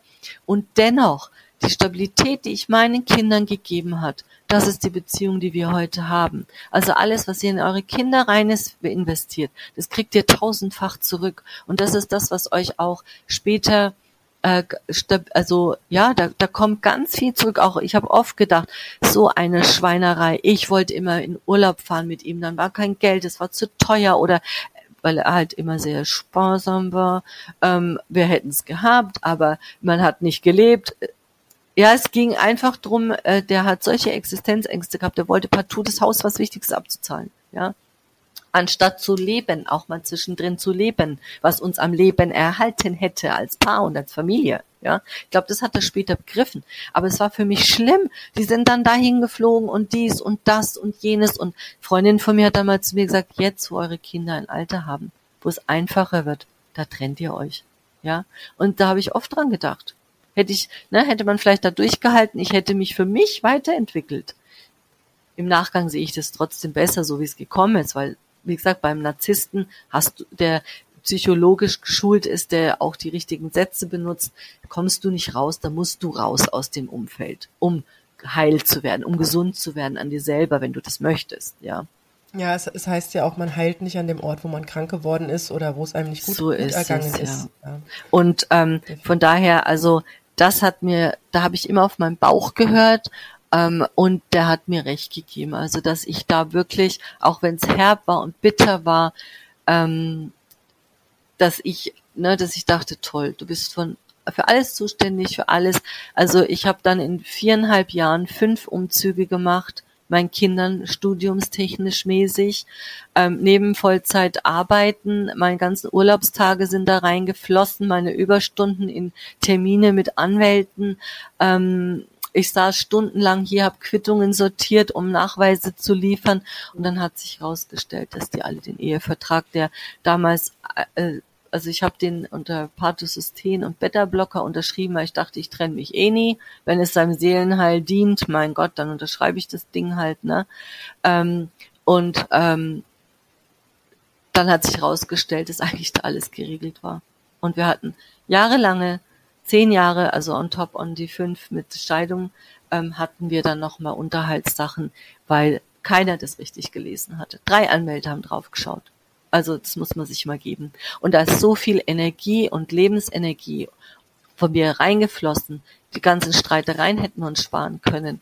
Ähm, was, was ich da gesessen war um Anwaltssachen und was das emotional, wenn du einen Briefkasten aufmachst, dann rühren die sich nicht. Da musst du immer hinterher telefonieren. Ich meine, ich, ich glaube, ihr wisst alle, wovon ich rede. Ähm, das macht dich mürb, das macht dich fertig. Ähm, ja, und zwischendrin dann immer wieder dieser Vaterkontakt, der dann auch immer nicht einfach läuft.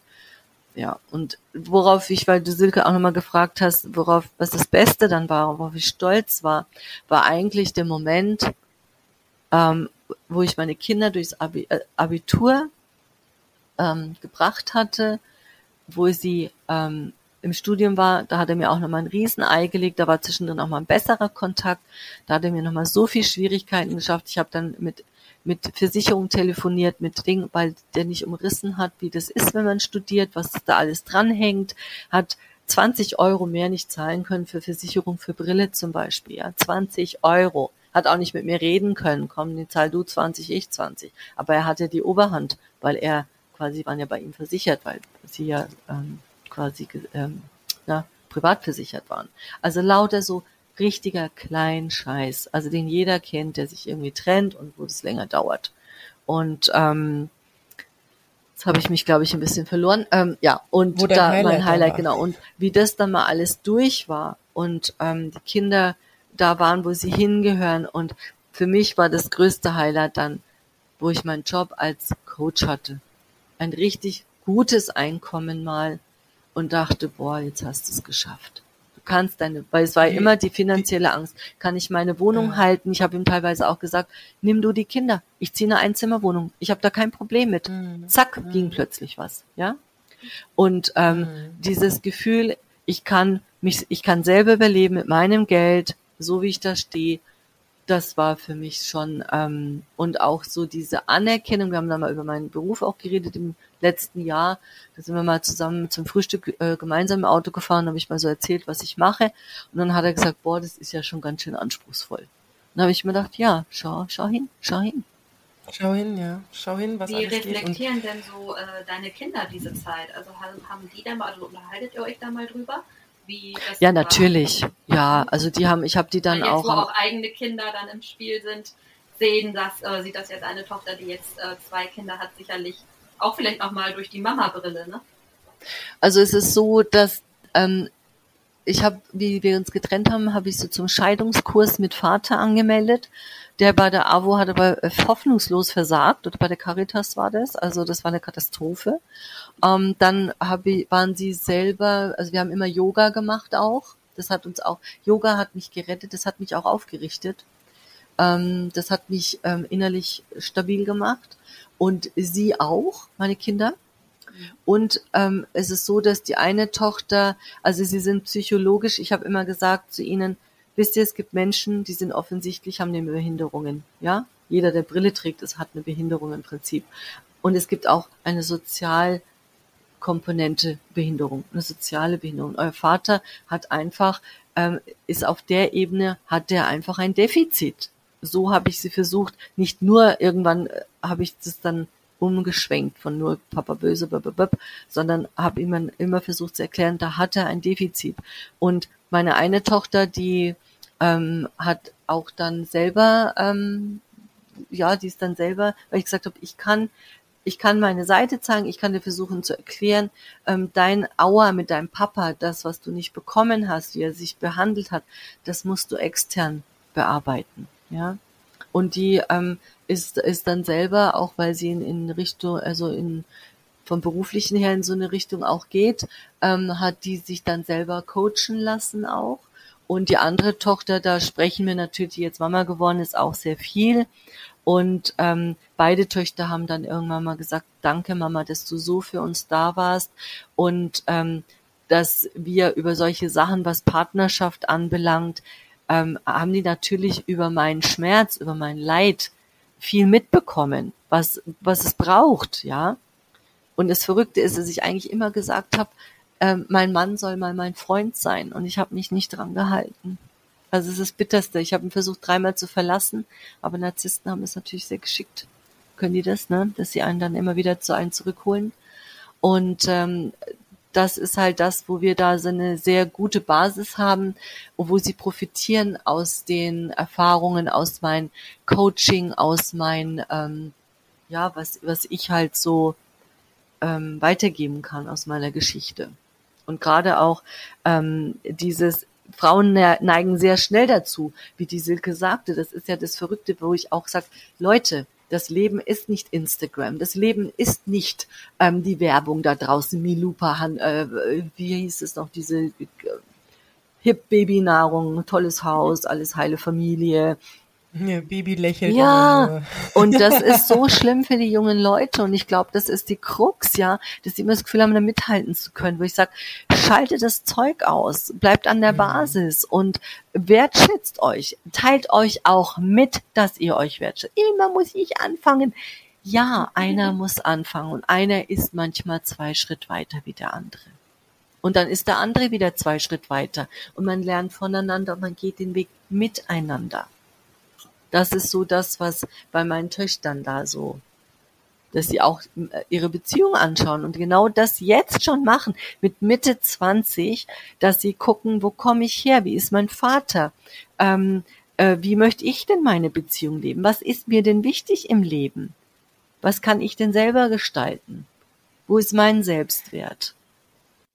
Ja, das ist schon sehr reflektiert und das wäre, glaube ich, auch, also meine Kinder sind ja noch kleiner, die sind jetzt äh, sieben und zehn ähm, und ähm, ich habe manchmal so ein bisschen Angst, naja, Angst ist es nicht, sondern eher so, ich meine, ich lebe jetzt seit äh, sieben Jahren ohne Partner, ähm, komplett ohne Partner und frag mich manchmal auch, was nehmen sie aus der Zeit mit? Ja, also ich sag mal so die klassische heile Familie, das ist ja eine Partnerschaft, da sind die Eltern ja zusammen und was weiß ich, küssen sich auch und machen vielleicht irgendwelche anderen Dinge vor den Kindern, irgendwie so Händchen halten oder mal irgendwie ein Dinner zu zweit und so. Und ich frage mich manchmal, gut, da, da muss ich aber sagen, bin ich froh, dass es die Next gibt. Also ich bin tatsächlich zum Thema Next. Wie gesagt, ich kenne sie persönlich zwar nicht und es gab auch schon ein paar Nexen, die relativ schnell durchgerattert sind nach der Trennung, ähm, die ich so gar nicht mehr aufzählen kann. Aber ich bin tatsächlich, manchmal, wenn ich so dieses ähm, höre, auch bei der Facebook-Gruppe, dieses, oh, jetzt, jetzt sind meine Kinder da bei ihm und da ist auch eine Next oder so. Also wie gesagt, er ist ja gleich bei ihr ins Haus eingezogen. Das heißt, es war sofort Umgangswochenende mit der Next, anders ging das gar nicht. Ähm, da war ich tatsächlich froh drum, weil als die Trennung war und er mit meinem Sohn, weil die Tochter war noch zu klein, äh, dann mal, äh, was weiß ich, an Frankfurter Flughafen gefahren ist und da irgendwie Flugzeuge geguckt hat, sind manchmal komische Unfälle passiert ja, ähm, wo, wo mir als Mutter das Herz blutet und wo ich tatsächlich heilfroh bin, dass es zwei erwachsenen Augenpaare sind, die am Wochenende auf die zwei Kinder gucken. Ja. Ähm, dann, weil, ja, ja Männer, was, ne, du ja, hattest es, ja, vorhin so schön mit dem, mit dem, mit dem Tunnelblick erzählt, oh, guck mal, oh, Flugzeug und das Kind fällt hinten rum von der Bank, ja, und hat da eine Platzwunde am Kopf, ja. Und fragt sich, Frauen haben halt doch irgendwie, ne? ja, ja, eben. Und deswegen, also ich, ich kann es selbst verstehen und ähm, als so dieses, mein Sohn zum ersten Mal kam, da waren wir noch im alten Haus, das heißt, es muss innerhalb von dem ersten halben Jahr der Trennung gewesen sein. Und er mir plötzlich erzählte, dass sie halt nicht beim Papa daheim waren, also diese neue Wohnung, dieses neue Haus, äh, wo da das hier in diesem, egal. Jedenfalls, ähm, wo er dann plötzlich erzählte, dass sie nicht beim Papa daheim waren, sondern bei irgendeiner Frau, die auch Kinder hatte.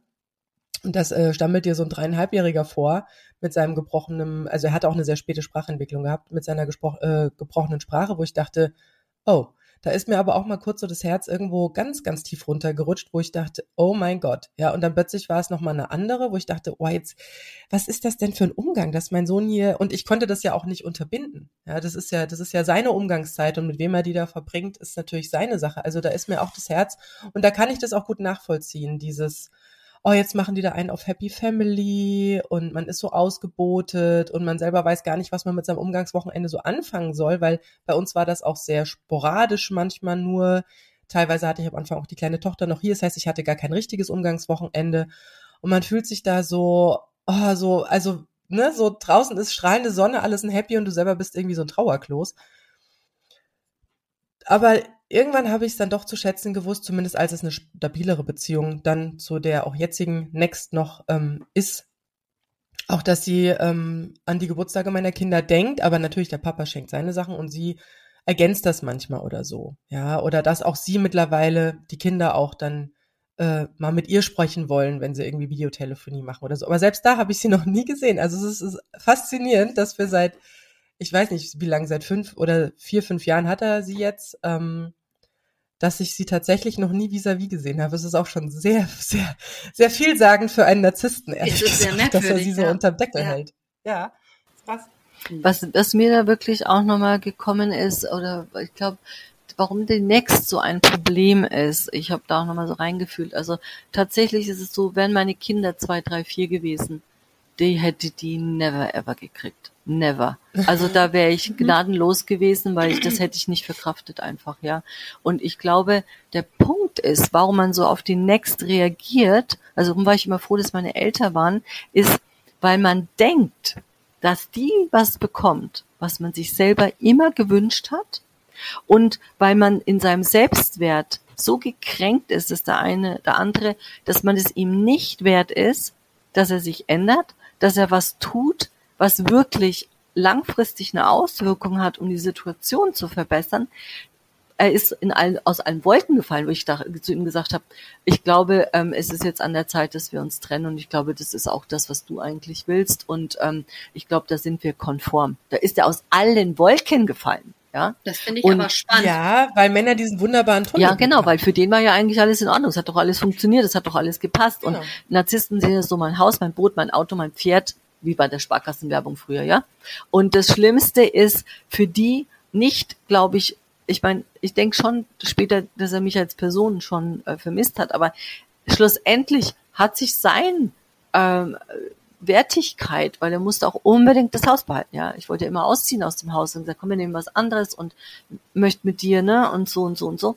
Ähm, und das ist aber dieses, also was für uns das Lebensmodell, was zerbrochen ist, ist für die schon auch das Lebensmodell, aber das hängt viel mehr an so ähm, Statussymbolen wie Haus, Auto, Frau, Kinder, ne? Aber finde ich Und meine- spannend, weil das hängt ja irgendwie, so wie du das jetzt schilderst, also das Problem mit der, mit der, mit der Next ähm, hängt ja doch sehr zusammen nach wie vor auch noch mit dem Ex-Partner. Bei mir wäre das immer eher so der Gedanke, nicht, die kriegt jetzt, was ich gern gewollt hätte, weil die Nummer mit dem Typen ist bei mir dann ja durch. Also mir ist ja dann schon klar, dass ich das mit dem definitiv nicht mehr will.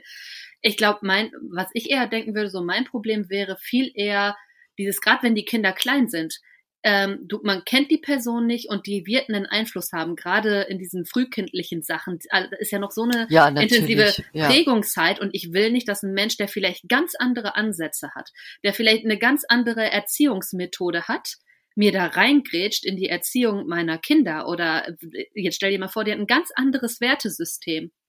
So ja, anti-autoritär, ja, entschuldigen mhm. muss man sich nicht, guten Tag sagen muss man auch nicht und so, ne? Und äh, die tanzen dir dann hier die ersten Tage, die sie davon wieder nach Hause kommen, irgendwie völlig auf der Nase rum und du denkst dir, nee, also sorry. Also ich glaube, das wäre eher so mein Problem. Deswegen sage ich immer, ich bin auf die bestmögliche Art alleinerziehend, auf der man es sein kann. Es gibt null Kontakt und es gibt null, ich lege da jetzt noch Steine in den Weg. Die Phase haben wir hinter uns und ich glaube, ähm, es ist bei ihm tatsächlich auch so, der ist froh, wenn er sich um nichts kümmern muss und verdrängen kann, dass er noch ein Kind hat. Und das ist tatsächlich für uns insofern ganz gut, weil ich eben diese Freiheiten habe. Ne? Wobei, was mich ja schon wieder, mich regen ja dann aber auch schon Kleinigkeiten auf. Zum Beispiel, warum brauche ich einen Negativbescheid vom Jugendamt, um irgendwem äh, belegen zu müssen, dass ich alleinerziehend bin oder so. Da soll doch erstmal einer kommen, der das Gegenteil behauptet. Ja, mhm, und so, ja. also äh, warum? Oder jetzt den, ich habe jetzt gehört, weil wir wollen jetzt nächstes Jahr mal endlich in Urlaub fliegen. Ähm, habe ich äh, mich jetzt mit beschäftigt. Ich hatte für ihn einen Kinder, also für meinen Sohn einen Kinderreisepass ausgestellt und äh, der gilt halt erstmal sechs Jahre. Das haben sie ja jetzt gekippt. Jetzt musste ja jedes Jahr dahin rennen und den neu Ach, machen lassen. Zeit. Ja, was mhm. soll das? Das ist wieder komplette Kontrolle über die Frau. Echt? Also ich habe ich hab einen ganz normalen Reisepass letztes Jahr beantragt für die Kinder. Also einen, internationalen, keinen Kinderreisepass. Mhm. Und der ist, äh, warte mal, ich schleiche mal schnell zum Regal. Ich, erklär, ich, ich guck gerade mal, bis wann der Ja, ich ist. muss jetzt das Foto austauschen lassen und bin mal gespannt, weil der, der Kinderpass läuft jetzt noch irgendwie zwei Jahre. Ich bin gespannt, wenn sie das Foto austauschen, ob das irgendwas an der Laufzeit ändert. Aber ich beantrage ja keinen neuen. Ich tausche ja nur ein Bild aus. Also es kann ja eigentlich die Laufzeit jetzt nicht verringern. Und es regt mich total komplett tutti auf. Warum sind wir immer in der Bringschuld und in der Erklärungsnot? Ja. Warum? Warum ist das mein Job? Der kümmert sich einen Scheißdreck. Also, sorry. Und dürfen warum? einem auch noch Steine in den Weg legen. Ich möchte jetzt keine Situation mhm. schildern, aber ich hatte Situationen, wo wirklich richtig interveniert wurde für ganz normale Dinge. Ja, genau. Und wo ich also wirklich ja dann da stand und mir gesagt wurde, selber ähm, nach Australien Arzt, auswandern, aber dir noch verbieten, ins Nachbarhaus zu ziehen, ne? So ungefähr. Ja, genau. Ja. Beim Arzt. Was war beim Arzt? Also ich bin zurückgeschlichen, sechs Jahre ist er gültig. Ah, okay. Ja, wie gesagt, es wurde jetzt geändert auf ein Jahr, weil man nämlich Kindesentführung etc. und diese Sorgerechtsnummern da mehr im Blick haben will angeblich. Ist ja Bullshit, man will einfach nur mehr Geld verdienen, weil ist doch toll, wenn man irgendwie da, keine Ahnung, 50, 60 Euro für irgendeine so Passausstellung bezahlt und das bitte jedes Jahr und nicht nur alle sechs Jahre. Krass. Ja, ach, das ist doch wieder alles nur Geldmacherei. Was, mhm. Unkontrolle über die Frau. Aber das ist ja momentan in der Welt sowieso Thema. Ja, da wollten wir eh noch eine, eine Genau, das machen wir mal ein andermal, ne? weil ja, ja. Ähm, ich äh, übergebe mich hier regelmäßig nur noch. Boah, ne. Was ich, was ich spannend fand, nochmal zum Thema Next, dass ich wirklich mit wehenden Fahnen gegangen bin, hab gedacht, boah, es war wie eine Befreiung Mhm. Und dann, ich glaube, jede andere Frau wäre vielleicht auch einfacher gewesen, aber vielleicht gerade weil es die Nachbarschaft war oder weil, keine Ahnung, weil wie gesagt, die erste hat mir ja gar nichts ausgemacht. Da war das Verhältnis auch normaler. Ähm, aber dieses, was dann passiert ist, dass ich dann so Fahrstuhl gefahren bin von meinem Selbstwert. Also das ist wirklich, gab eine Situation, da habe ich nur noch Rotz und Wasser geheult und dann hat meine Tochter mich im Keller bekleidet zum Wäsche aufhängen und hat zu mir gesagt, Mama, er ist kein anderer geworden. Und das, diesen Satz, also das habe ich heute noch, ähm, das, das war so sinnbildlich dann dafür, dass also ich war dankbar, dass sie das so sagen konnte zu mir, ja. Da war sie natürlich dann auch schon zwölf oder dreizehn, ne, zwölf, elf, zwölf, ja, das war eine Anfangsphase. Aber da sieht man mal, was passiert, gell? Das, ähm, und darum ist es die, die, die Persönlichkeitsentwicklung. Ähm, wirklich das A und O und dieser Austausch in dieser Gruppe bei dir, Silke, ähm, diese Podcasts hören, sich selber reflektieren. Ich äh, finde auch Stefanie Stahl da richtig gut, das mit dem inneren Kind, ähm, dann die Bücher über Narzissmus lesen, ne, dass man da auch nochmal ähm, sich beliest und auch erkennt, welche Not eigentlich der andere hat. Es gibt ja die im, ähm, da gibt es so ein ganz tolles Buch, ähm, äh, zum Thema Narzissmus, leider fällt es mir jetzt gerade nicht ein, und da geht es nämlich drum, der Hans im Eisenofen oder so ähnlich, der da im Wald ist im Eisenofen, nur die Prinzessin kann ihn retten, ja. Und dieses äh, eingefangen in diesem Eisen und das ist bei denen ja so, ne? Also es hat ja immer einen psychologischen Hintergrund, warum man sich so eine Person wählt, ähm, warum der andere so reagiert soll das Verhalten nicht entschuldigen. Aber grundsätzlich ist ja jeder Mensch erstmal okay, wie er ist. Ähm, es geht aber ums Verhalten. Und das ist, glaube ich, auch was, was man Kindern, was ich auch oft zu meinen Kindern gesagt habe. Also wie gesagt, Kinderschutzbund, bitte starke Eltern, starke Kinder, kann ich jedem ans Herz legen, geht um Identität, Selbstwert, ähm, Gefühle, ähm, Ich-Botschaften, Du-Botschaften, ähm, Konflikte, Verhandlungskunst, geht über ein halbes Jahr. 14-tägig. Und ähm, das Thema ist nämlich dieses, was ich meinen Kindern auch oft gesagt habe, äh, euer ihr seid in Ordnung, wie ihr seid, aber das Verhalten, ja. Und so konnte ich dann auch über den Vater reden, ja. Und das ist, glaube ich, auch für sich selber, dass man auch sich selber dann auch nicht so streng ist, sondern auch sich selber gnädig ist zu sich selber und gut ist zu sich selber. Ja, mal vor allem sich selbst vergeben. Ja, und auch dem das anderen ja vergeben. Und das konnte, entschuldige Silke, dieses mit der Vergebung ist immer eine ganz wichtige Sache. Irgendwann zwischendrin habe ich, habe ich das Vergebung verstanden. Vergeben heißt nicht, dass ich gut heiße, was du gemacht hast. Ja. Aber es heißt, dass ich nicht mehr drunter leiden möchte. Also Vergebung ist nicht, dass ich gut heiße, was du gesagt machst, sondern ich persönlich möchte nicht mehr drunter leiden. Ja, und du gibst die Wut ab, ja, weil mit der Wut gibst du ihm die Macht. Und das cuttest du damit, indem du es einfach für ja, dich. Ja, und die Schuld ja. vor allem, ne? Der ist schuld, der hat nicht gemacht, der hat es nicht geändert. Ja, aber du cuttest diese Emotion und damit, ja, bist du wieder frei. Also deswegen, wir sagen ja auch immer, vergebt, aber nicht für den anderen unbedingt, sondern vor allen Dingen in erster Instanz für euch. Ja, Vergebung wird auch oft verwechselt mit ähm, so dieses unter den Teppich kehren. Ne? So man, man, ähm, man heißt es jetzt doch im Nachhinein gut, was der andere gemacht hat. Nein, das ist es überhaupt nicht, sondern man verzeiht, also vergeben ist ja verzeihen, man verzeiht dem anderen, aber man verzeiht, verzeiht vor allem auch sich selbst, dass man zu diesem Zeitpunkt nach bestem Wissen und Gewissen gehandelt hat und es halt einfach nicht richtig gut war, weil man noch, noch nicht genug über sich selbst eventuell wusste, über seine Prägung und Glaubenssätze wusste. Also dass man damit abschließen kann, dass man wirklich damit abschließen kann, sagen kann, okay, ähm, ich habe mir den so ausgesucht, ich weiß jetzt auch warum und ähm, das wusste ich halt damals einfach nicht besser. So, und dann hat man dieses Learning gemacht, dann, dann äh, tritt man beim nächsten Mal hoffentlich nicht auf die Repeat-Taste in der nächsten Partnerschaft, ähm, weil man einfach darüber, ja, hinausgewachsen ist, sagen wir es mal so. Das ist jetzt auch nochmal ein ganz wichtiger, äh, wichtiger Stichwort, was du da sagst. Ich habe auch, ähm, wie du mich gefragt hast, ob ich bereit bin, das Interview zu geben. Das war ja immer so dieses, ähm, oh Gott, wie peinlich. Ich muss dann sagen, ich, ähm, ich bin ohne Job gegangen, ich bin einfach so gegangen, ähm, äh, dass man äh, diese Bewertung, Wertung immer von einem selber, so dieses, oh Gott, äh, was war das für eine naive Tante, die ist ja, pff, kann man denn sowas machen, ja? Also das hat für mich auch ähm, im Laufe der Jahre eine Entwicklung gebraucht, zu sagen, so wie du es gerade gesagt hast, da war ich, ich bin aus Verzweiflung gegangen, ich ähm, ich habe da nicht nachgedacht. Ich bin einfach gegangen, habe gesagt, es wird gut, egal wie, es wird irgendwie wird das hinhauen, ja. Und aber ähm, wo ich, wo man halt sieht, wie man sich selber ständig bewertet, ja. Für einen anderen ist es vielleicht sogar gut, dass er das hört, was du sagst, ja. Also und das fand ich toll bei bei dir auch oder bei dir Sina oder für alle, die rausgehen, auch bei einer, die die ihre Geschichte erzählen, die wo man die Scham, also Scham ist auch ein ganz großes Thema, ja. Ich habe es nicht hingekriegt, ich was auch immer, ich bin nicht in Ordnung. Ähm, das sind ja die Themen, die hochkommen und jetzt auch hier mit euch dieses Podcast zu dem Thema zu machen, auch die läuft schon im Hintergrund immer mit. Ähm, ja, ähm, wie weit kann ich sprechen, was kann ich sagen, ne? So, also das ist schon ein großer Schritt, selbst für mich nach den Jahren, jetzt ist es seit zwei Jahren befriedet, in Anführungszeichen, ähm, ein großer Schritt rauszugehen und zu sagen, und das ist meine Geschichte. Es ist was anderes, wenn ich von mir erzähle. Aber wenn ich über die Familiensituation erzähle, ne, ist es nochmal eine andere Hausnummer, wie wenn ich nur von mir berichte. Aber wir sagen immer, ey, ganz ehrlich, und wenn es da draußen nur einer anderen Frau weiterhilft, dann war es das Ganze schon wert. Und tatsächlich, ich meine, das sagen wir auch öfter, Silke und ich haben am Anfang auch so erwartet, na gut, wann kommt der erste Väterrechtler und so, ist bisher, und wir machen das jetzt zweieinhalb Jahre, tatsächlich auch einfach mal ausgeblieben. Ne?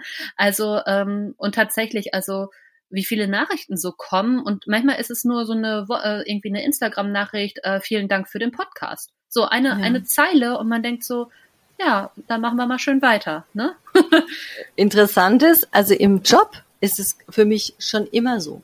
Da bin ich völlig authentisch, sage, das ist mein Weg, schaut her, das könnt ihr erreichen, diese Schritte könnt ihr gehen, kann auch von meinen, von meinen Niederschlägen erzählen, ja, von dem, was ich gelaufen ist und äh, wo ich halt stand und das vom Selbstwert her nicht so toll war.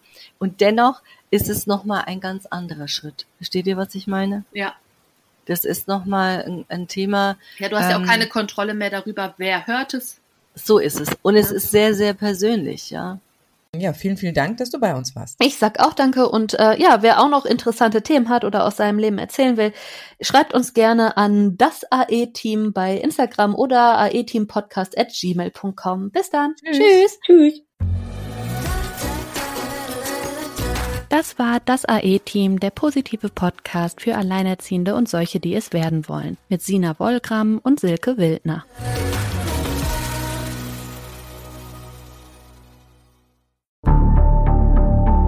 Lange kann ein Mörder sein dunkles Geheimnis bewahren? Wann bekommen die Angehörigen Gewissheit und die Opfer Gerechtigkeit?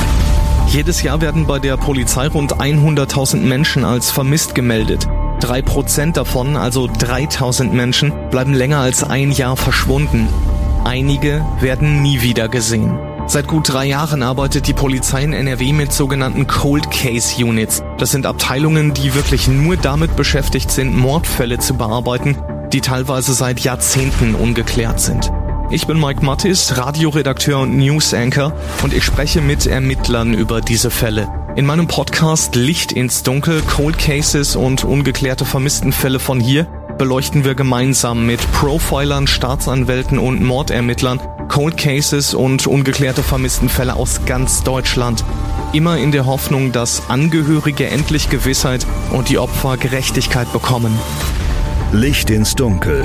Cold Cases und ungeklärte Vermisstenfälle von hier. Eine Produktion von Mike Mattis und der Podcastfabrik.